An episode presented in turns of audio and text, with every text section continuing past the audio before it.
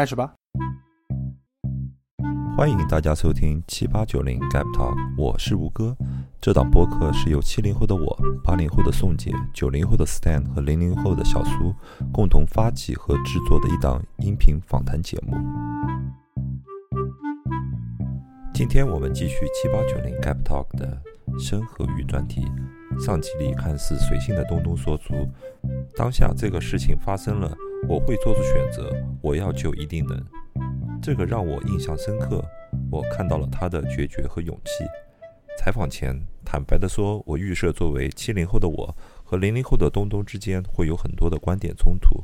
相反，我倒是发现自己很认同他的观点。下面是我们聊天的后半段，话不多说，我们就开始吧。你现在是全职带小朋友吗？已经一年多了，一年半了嘛？一年半以上了。嗯，包括前面的那个呃怀孕的阶段，对吧？基本上两年多了，呃，你也会感觉有自己自我身份上面的丧失吗？就是觉得是完全就是在家里面，就是成了一个母亲了之后，你身份上做了改变，对吧？原来是一个呃比较年轻的，还是比较年轻的女孩。还是一个小孩子吧，可能在别人看的话，在大部分的长辈来看看，他是个可能是个学生状态。然后做了这样的转变了之后，你怎么面临在身份上面的这么快的转变呢？怎么处理呢？开始会很，在我最开始的一段时间手足无措的时候，就是手忙脚乱的去安排这些东西，什么都做不了的时候，会。很烦现在的生活，很烦现在的生活状态，会质疑自己，会在想为什么要这样子。嗯，就是书上只有所有人说啊，宝宝带给你的是快乐，但是当你自己真的去经历的时候，你发现不止这些的时候，你的心里是会有落差的。没有人会把这些阴暗的、不好的告诉你，但是你却每天都在经历的时候，你是很无奈的。嗯。嗯，宝宝的出现，让我学会了更多的是，嗯，分配、管理。嗯，像之前没有任何的，就是说没有任何的拘束，我自己想去哪里玩呀，我今天想去这里玩，我就去了。但是当他出现以后，我可能真的没有办法去这些地方了。嗯，不能说和朋友去玩呀，或者怎么样的，但是这并不能。影响着我什么？嗯，因为，嗯，你人是在不断的随着年龄、时间、阅历，他在往前走的。嗯，你不能永远停留在那个我今天就要去哪里玩，说去哪里就玩就去哪里玩的阶段。嗯，你在成长，你要去接受，要去让他使你变得，就是说更更有时间，你会享受。你现在当下能把它安排的井井有条的同时，还去做自己的事情的这种成就感，你会享受这个，而不是说，嗯，我什么都不用安排，我想去干什么就去干什么。我觉得这就是成长的意义。嗯嗯。即使你有很多更多的事情，但是你依然可以井井有条的去做你自己的事情的时候，这才是真正的有意义。那从你的角度来看的话，你现在身份上多了一个标签吗？你是宝宝妈，对吧？你不光是那个东东，你也是宝宝妈妈。呃，那你听上去你在自己跟小宝宝、跟老公处理好关系，有一个家庭身份的时候，一个也是一个太太的身份。呃，你同时也给自己寻找一些空间，就是或满足你自我的一些需求。那你现在在身份上，你感觉你能把自己区分开吗？就比如说你在。呃，做一些自己的事情的时候，你能区分开我是回到我原来那个东东，还是说原来那个东东已经不存在了，我已经成了一个呃另外的一个东东了，还是我在做自己的事情，我又回到原来的东东？是柔和的，嗯，它是柔和的，就是说，嗯，它并不是说区分开的，嗯，并不是说，比如说现在宝宝睡了，我又是。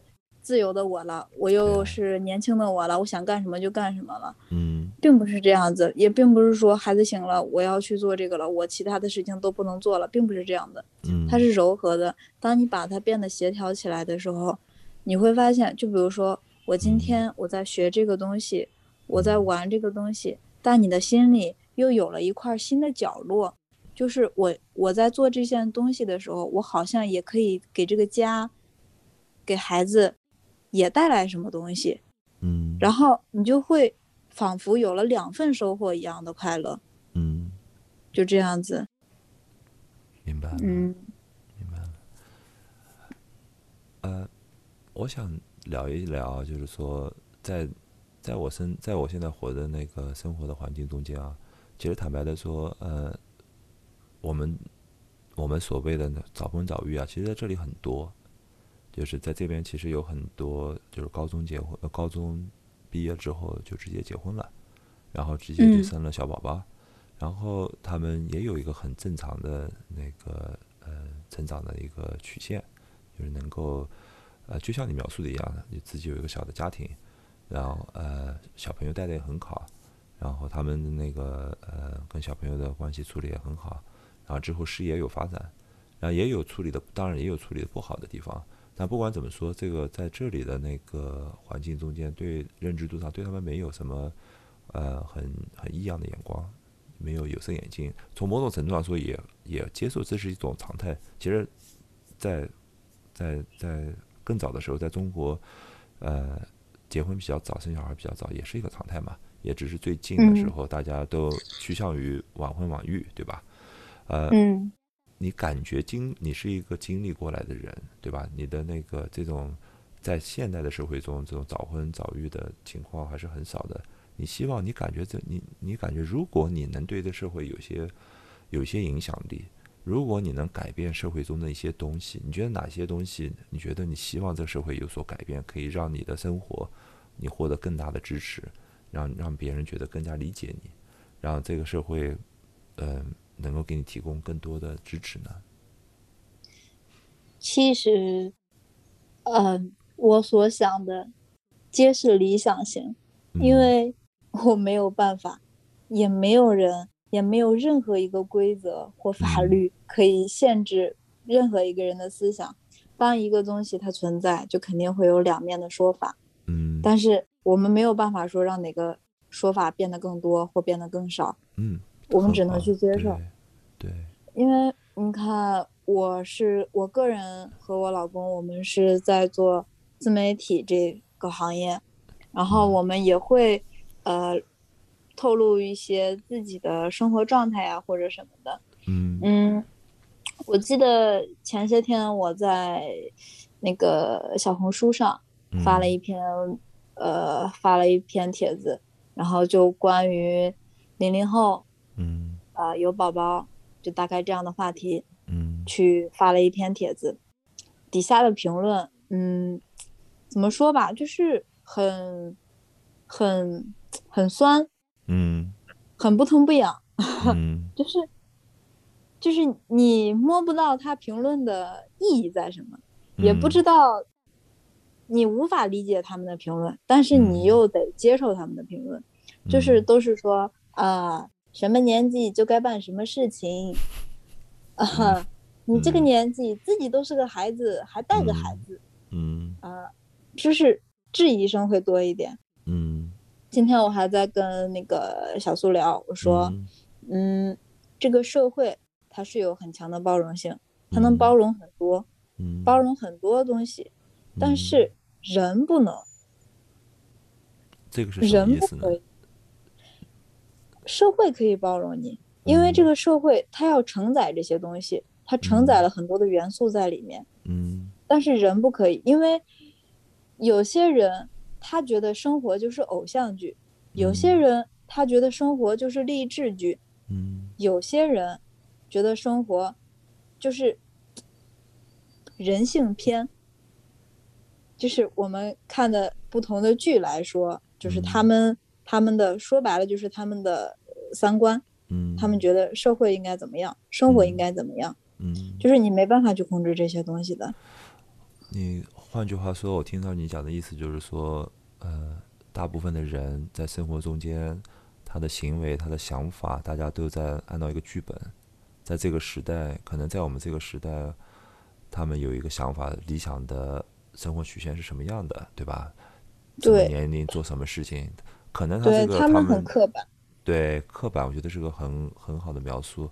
就可能他们跟八十年代、九十年代都不一样，对吧？他们可能换一个时代，他们认为社会的呃社会的常态是女孩子很早就结婚了，十七八岁就结婚了，对吧？可能十九岁，其实，在有些时代他们就是这样认为的，觉得好像女孩子怎么二十岁还没有生小孩，对吧？这是很大的问题。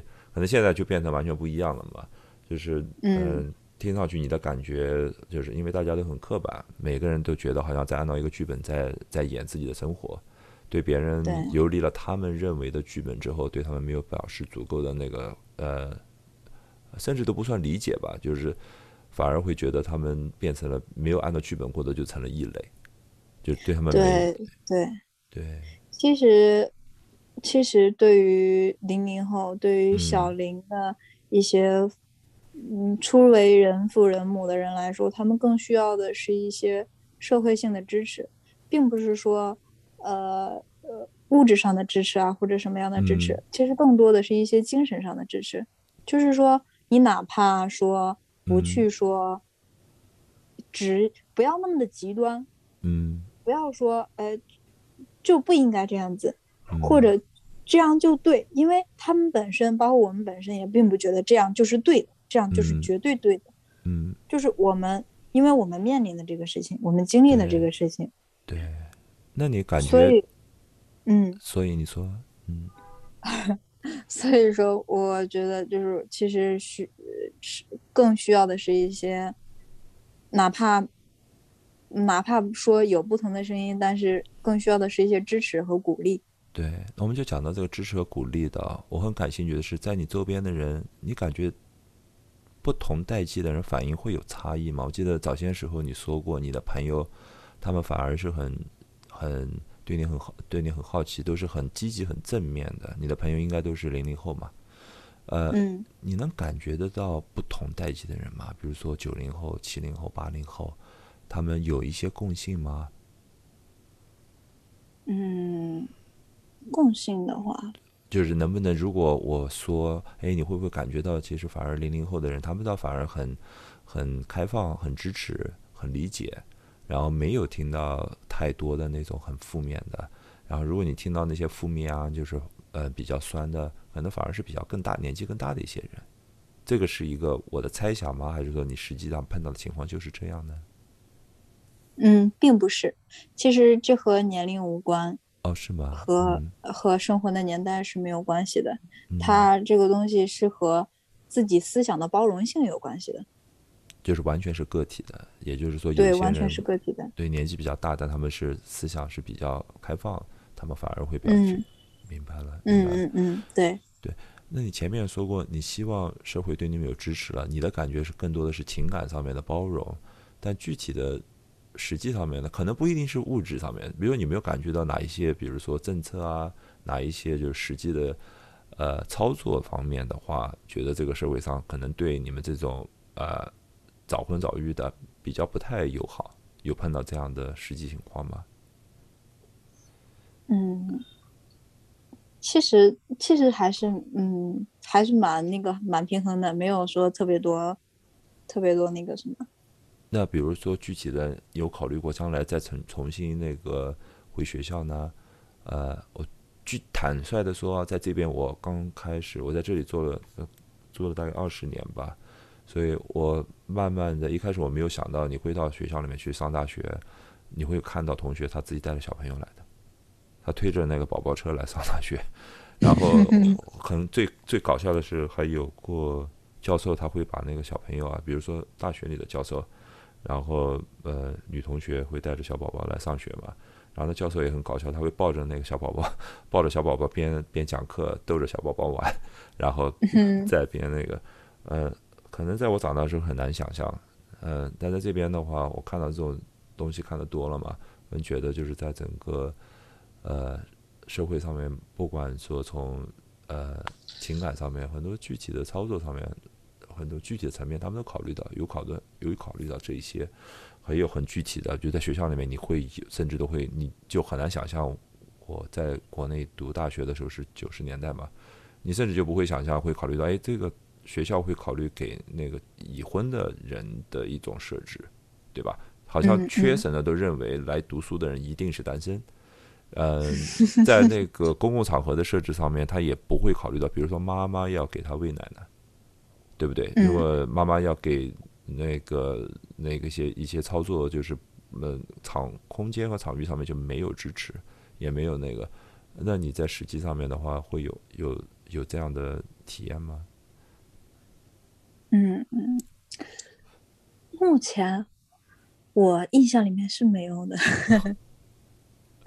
那就是对呀，嗯，目前是真的没有遇到过这样的情形。那你有考虑，就是说现在在将来再回到社会上面的话，去学习或者是去工作，呃，这些的话，你有感觉到哪里有比较会想的就比较头大的事情吗？还是说就是完全？我感觉你的性格上面好像就是那种感觉，哎，我觉得是对的事情。我愿意做的事情总是可以解决的，你也不去想这些细节上面的。对，我会去做的时候，把这些细节都想到。嗯嗯，对于说回到社会啊或者什么，我有想，而且我会有的时候我会提前想，大事情上我会提前想，小事情上都可以。呃，我在前两天我就那个报了那个高职扩招，就是我会现在想。因为我现在还属于，就是宝宝现在还离不开我，他家就是他的全世界，然后我不能离开他。对。但是他在安逸圈的时候，我不能跟他一起在安逸圈。对。然后我我就报了那个高职扩招，然后这样的话，我算了一下，当他上幼儿园的时候，呃，我那个高职那边我也就可以那个快毕业了，也就。当他。上上呃还没有上完幼儿园的时候，我就可以参加工作了，就是有一个正式的，就是呃就是有一个学历性的工作了。嗯，然后这样的话，我有稳定的工作了。当然，这不是我唯一的选择。嗯，他只是说我在这一段时间我增加了自己的一个选择，而不是止步不前的。嗯，然后因为我。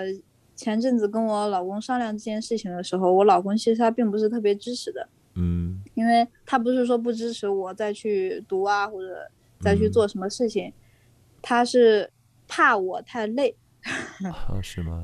嗯，对，他是怕我太累，然后但是我们协调了一下以后，他他愿意支持这个事情，他他他跟我说，他说你现在你现在自己做这个东西，你一个月就可以就可以赚一两万块钱了，然后你去。费劲，费尽时间，费尽精力的去学这个，考一个，然后有一个正式的工作，然后你出来，你要去干它吗？你要去做这个事情，你一个月赚几千块钱，你不是在倒退吗？但是，他就这个逻辑在盘我，然后我跟他说，我说不是的，我只是，我只是在这一段时间里又多了一个选择而已。嗯，嗯嗯，对，我觉得你这个观点挺好的，嗯，有。你会有考虑从这方面来讲是自己的一个对自己身份的一个加强吗？就是你想不光是一个就是经济上面的考量，对吧？我觉得你的老公他讲的就是你的经济上面这样子已经挺好，对吧？那个听上去你的感觉是你想加强自己的一个身份啊，或者更多的社会属性，给自己提供某一种形式的认可或者是安全感，更多的安全感。你有这样的考虑吗？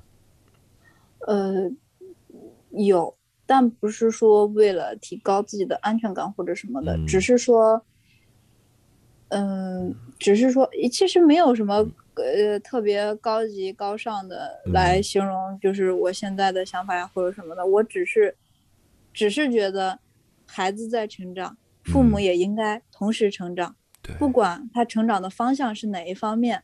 一定要是和孩子一同成长的，这样才会避免将来的代沟也好，或者怎么样也好。嗯，跟孩子一同成长，其实孩子会看见你的成长。我对是感觉的对。那你现在在孩子上面的话，很快就会考虑就把他去全全托是吧？在中国是说要再送他去全托，那你跟孩子会有考虑过跟他分离的焦虑吗？嗯，有考虑过。呃，我们不会去说全托，啊就是因为我们现在大概还有一年一年多的时间，嗯。来为他去上这个幼儿园做准备。嗯。如果呃，我们这一年，我们这一年肯定是会更加努力的去奋斗。如果嗯。条件允许的情况下的话，我们会让他在嗯。和我们的时间多一点。其实我们更偏向于就是说幼儿园的时间也好，或者什么，我们可以选择不去上幼儿园，嗯，然后我们带他去，啊、出去也好，或者怎么样也好，去真正的去感受、去学习。嗯然后不是说非要说去幼儿园传统的去进去学习嗯怎么怎么样也好，不用那么刻板。嗯，嗯那你觉得，呃，你要讲到一个很好的话题啊，就是说怎么去真正的影响你的孩子。听上去好像你在说的是，就是说，是跟他的相处，并不是刻意的去教他什么，让他去学什么。听上去好像你、你用自己和你老公的关系去影响他，但你有没有？但同时有没有想过，你有没有一个主观的意意向意愿方？你想让你的孩子成为什么样的一个人，还是说你不想？你就是我们自己做好了。你前面说的很好啊，我做好一个自己的人，我在成长，我把自己做得很好，我自己很开心，我有自己主观的想法，我能过我自己的生活。你觉得这样就可以了？小孩他们自然就会就会学习你的你的这么过生活的方法，还是说你会想，哎，我想让小孩做什么，做这个，做这个，做那个？你是怎么看这个问题呢？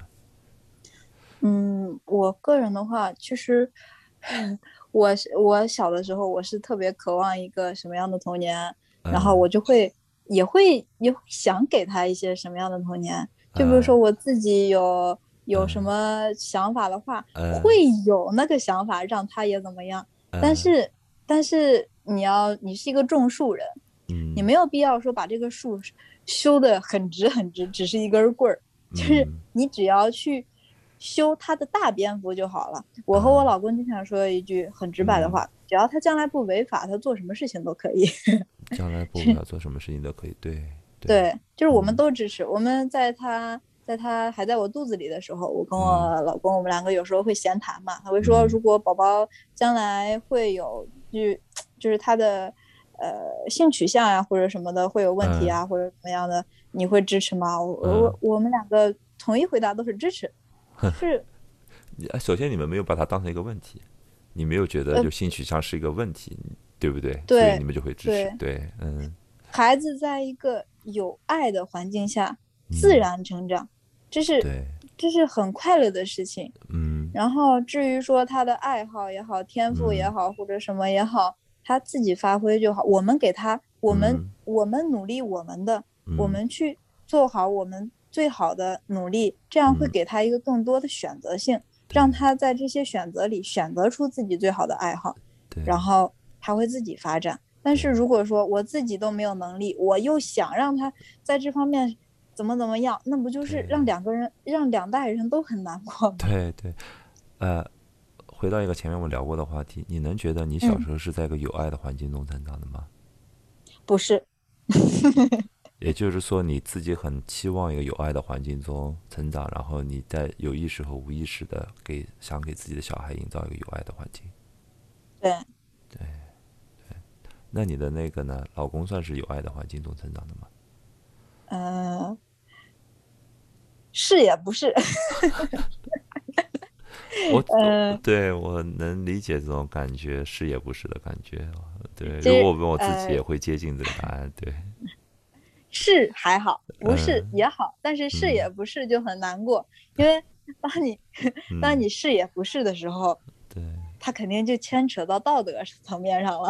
对对对对，那这个很有意思的一点是啊，就是说我我个人的体验啊，或看到的人的话，很多的父母，年轻的父母啊都会有意识和无意识的在复制他的那个原生家庭的成长环境，他会去想，就比如说像你这样类似的情况，他会去想，哎，我也很想小孩在有爱的环境中成长，因为我的小的时候没有得到那么多的呃抱持、关注和支持和给我无限的爱，或者是无条件的爱，我就希望这样。但实际上我在旁边看啊，他们倒反而会有意识、无意识的在复制他的成长环境，就他可能没有意识到，呃，嗯我听上去好像你很有意识的，就是说在在就是说提供一个你以前没有的这种环境，你有碰到这方面的冲突吗？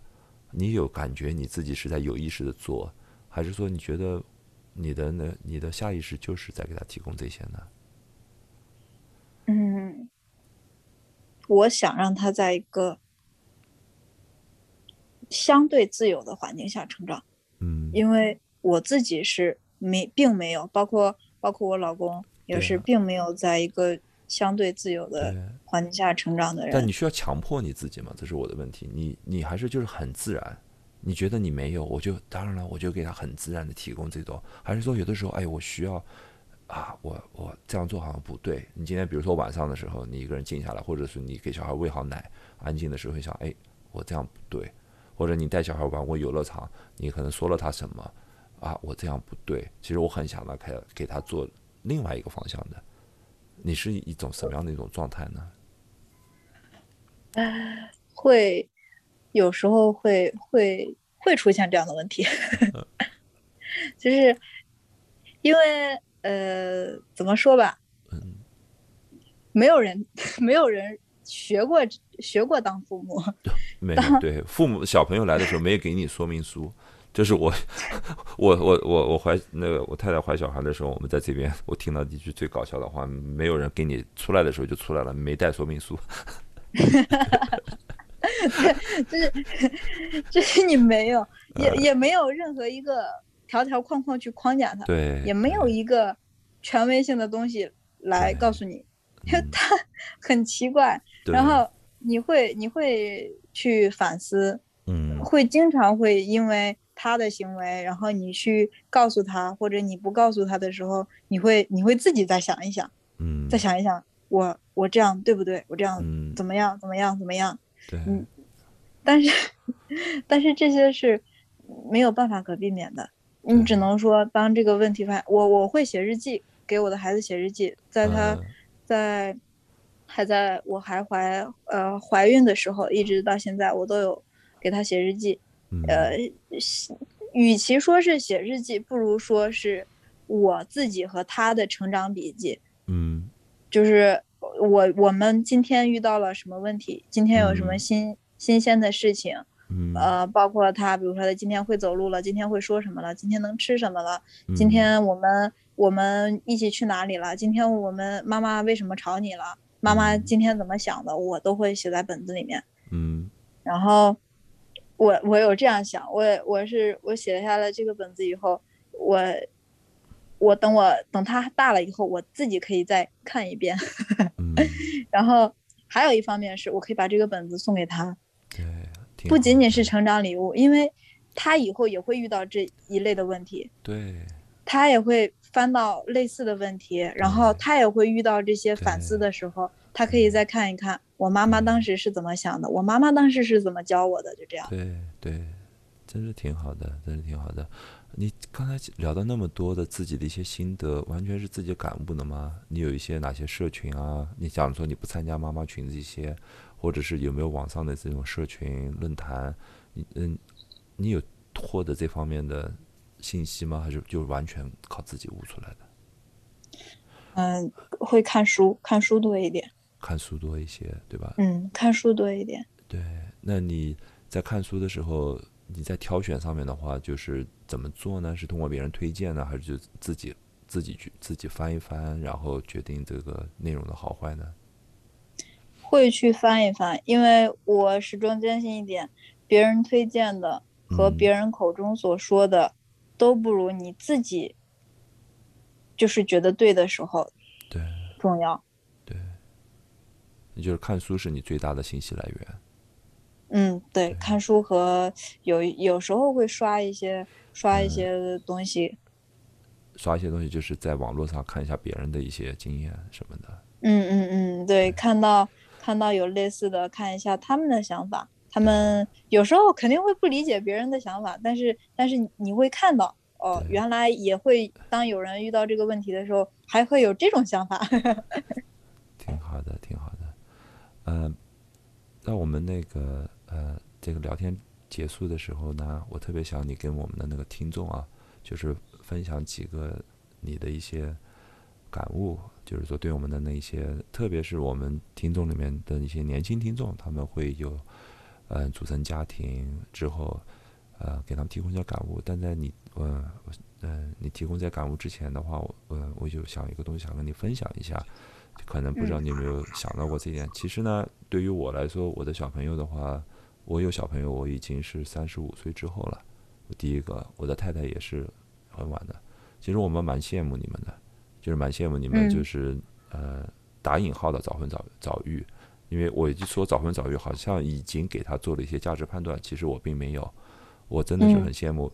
我感觉其实比较早的时候有小宝宝的话。呃，我听到你刚才经历里面，跟他一起成长是一个很独特的经历，能够跟他一起成长，然后呢，其实实际上还有个很大的一个好处了，你可能呃年龄增长之后，你会体会到，你不会觉得那么的累，就像你刚才经历的那些呃辛苦的地方，情绪的波动，呃，我感觉一个比较年轻的，就像你二十岁嘛，二十岁出头一点点的时候，你还。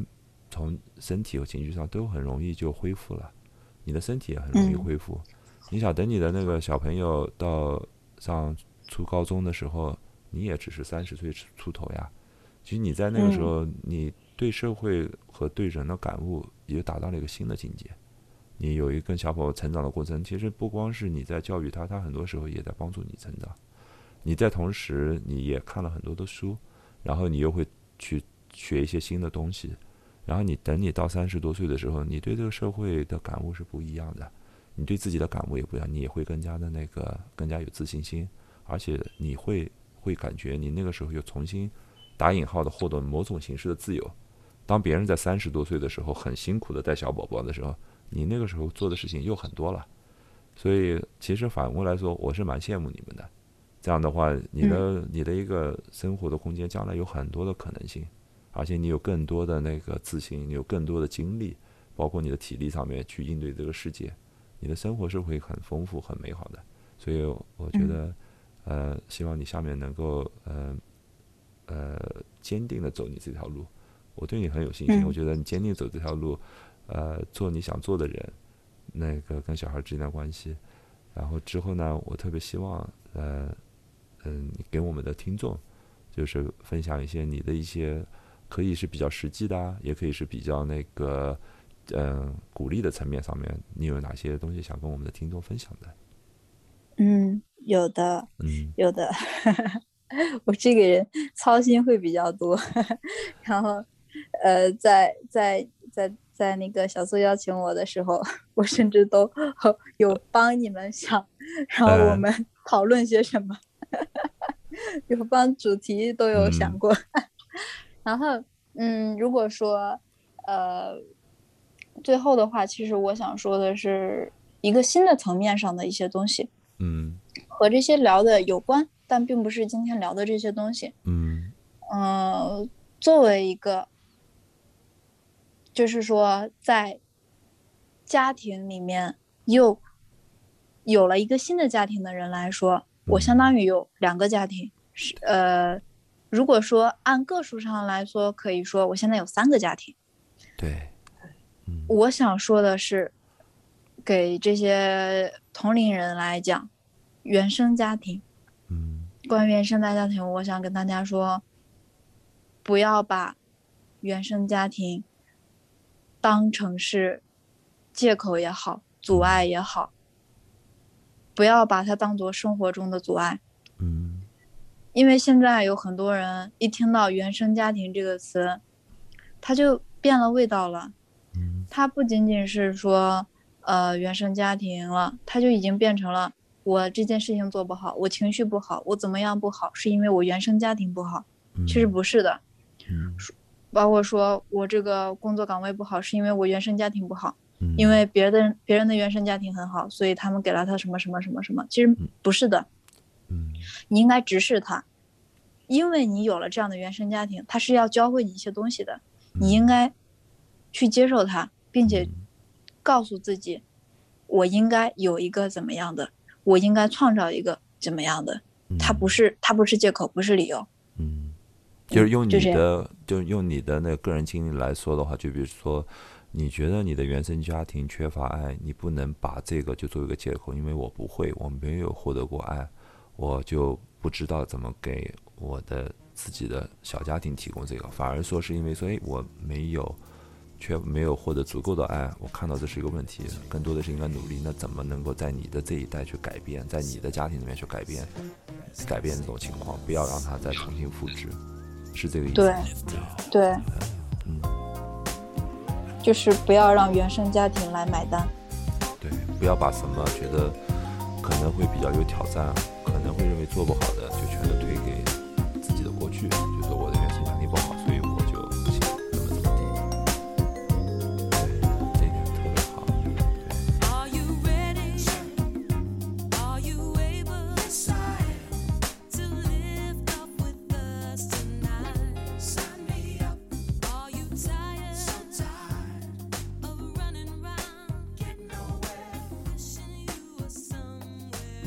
以上就是本期节目的全部内容。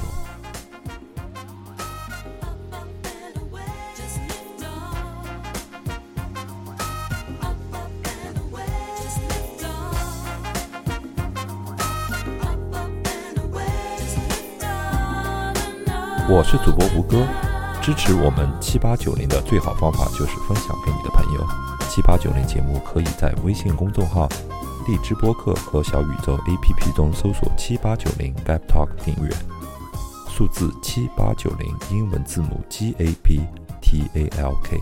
好嘞，下期见。